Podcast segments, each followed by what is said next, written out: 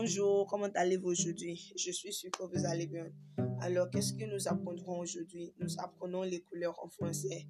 That is to say, we are learning the colors in French. Let me tell you one thing that it is not possible for me to teach you all the colors that we have in French. It's not like I don't want to, but it is not just possible.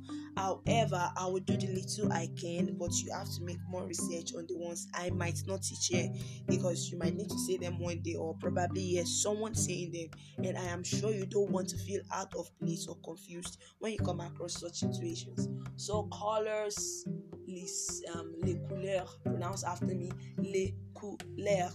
Multicolor is multicolour. Multicolour. So colors is what? Les couleurs. Multicolor is multicolour. Also, we have something like light or dark form of color. For example, dark blue, dark green, light blue, light green. Light is clair in French, clair en français. Pronounce clair and then dark is foncé, foncé.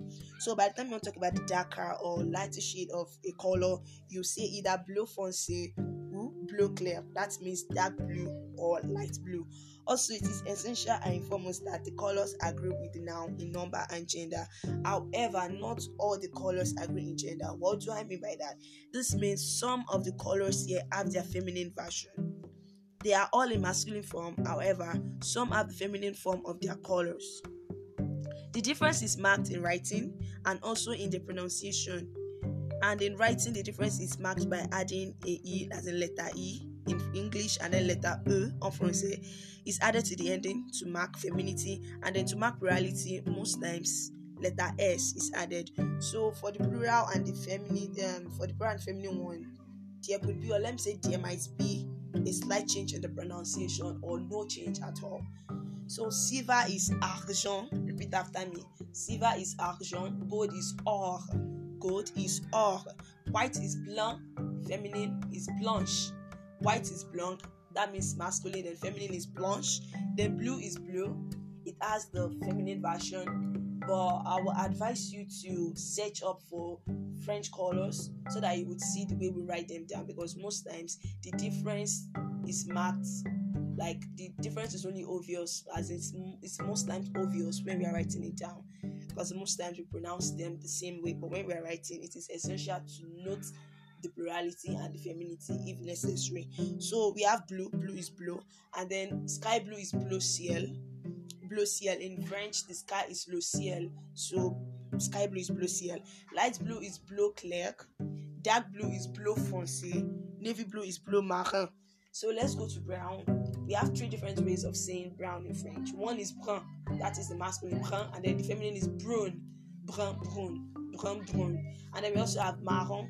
Brown is also referred to as marron, and then brown is also referred to as chaton. So we have three different ways of saying French you can actually look up to the different shade of brown that we have because brown, brun, marron, or chaton talks about different shades of brown. And then we have gray. Gray, masculine is gray, feminine is gris. So if I want to say dark gray, that would be gris foncé. If I want to say light gray, that would be gris clair. So yellow is jaune. Yellow is jaune. So I told us earlier that gold is or. So if you want to say golden yellow, that would be jaune d'or. Jaune d'or. Black is noir. That's the feminine form too, but there is no big difference when we are pronouncing uh, when we are pronouncing them. Orange is orange, orange. Pink is rose, pink is rose, and then red is rouge, red is rouge. Green is vert, green is vert. Light green is um, vert clair. Dark green is vert foncé, and then sea green is vert marin green is vert. It also has the feminine version too, vert. And then light green is vert clair, dark green is vert foncé, sea green is vert marron. Purple is pourpre, or you say mauve. We have two ways of saying purple in French. You say mauve or you say pourpre.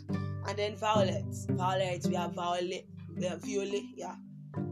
Violet, the masculine form is violet, and then the feminine form is violet, violet, violet. For the other colors not included here, search for them, look up for them, and expand your vocabularies.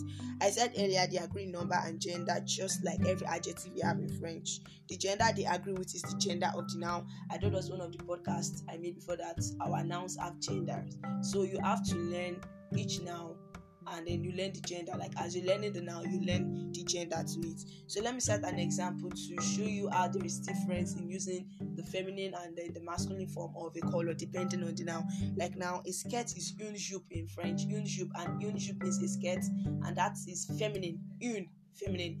And then I'll also make an example with the masculine one. So now I want to say a grey skirt. A grey skirt will be une jupe grise. Une jupe grise because grey feminine form is gray, So une jupe grise, a grey skirt. And then for the masculine one, um, let me think of a masculine now. Okay, a pen, and stylo. So un stylo is masculine, un stylo. So if I want to say a grey pen, that'll be un stylo gris. Un stylo gris but for feminine un jupe gris so you see the difference and it's also applicable to when we are learning uh, when we are talking about other colors that have both the feminine and the masculine gender.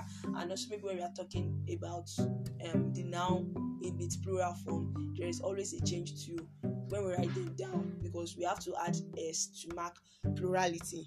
So that is all we have for today. Thanks for taking your time to listen to this podcast. And as usual don't forget to send the link of this podcast to everyone who needs them. Thank you for your time. Over